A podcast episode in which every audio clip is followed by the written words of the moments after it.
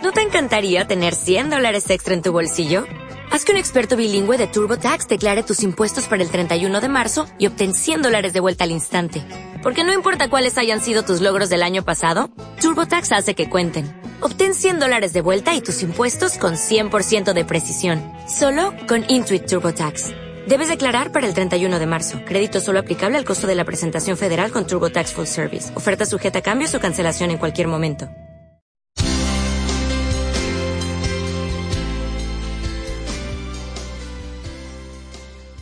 300 años después de la muerte de Jesús, la Iglesia marcó diciembre 25 como el día de la conmemoración y celebración de su nacimiento. Ahora, ¿nació Jesús el 25 de diciembre? Posiblemente no. ¿Importa la fecha exacta? Pienso que no.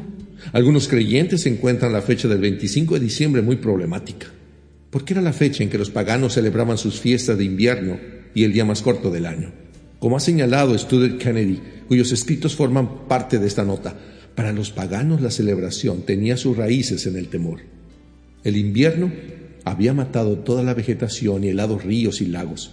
Los alimentos debían ser cuidadosamente racionados. Las horas de labor y recreación se habían ido acortando mientras la oscuridad se extendía, dando menos y menos lugar a la luz. Agregado a las penumbras, escasez, incertidumbres, estaba el frío, que amenazaba establecer su reino de muerte sobre todo.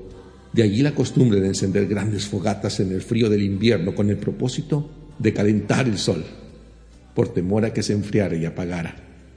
Stuart Kennedy relata, el instinto que hizo que los creyentes primitivos celebraran la fiesta de nacimiento de Cristo en un día en medio del invierno fue resultado de una experiencia muy vívida ellos sintieron que la venida de Cristo al mundo había sido como el regreso del sol.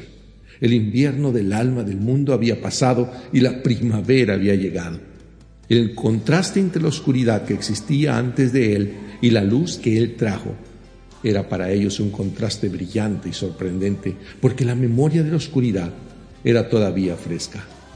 Aquellos cristianos primitivos escogieron el momento de la festividad de oscuridad y desesperación como el momento de celebrar la venida de la esperanza y la luz. Parece que no adoptaron la fiesta pagana, sino que tomaron aquel día de reconocimiento de la máxima oscuridad para celebrar la anulación del poder de la oscuridad y el nacimiento ahora de la luz.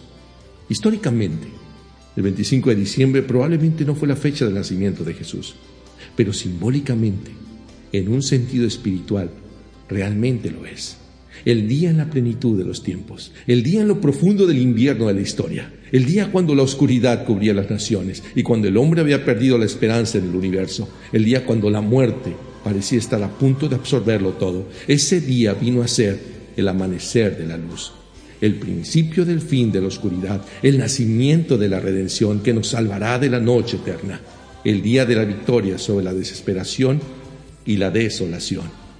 En momentos como este es importante reconocer el amanecer del sol de justicia, de Jesús, cuya luz ha de brillar más y más hasta el día perfecto cuando toda oscuridad ha desaparecido, todo pecado ha sido vencido y solo la luz de vida llena y brilla por toda la eternidad.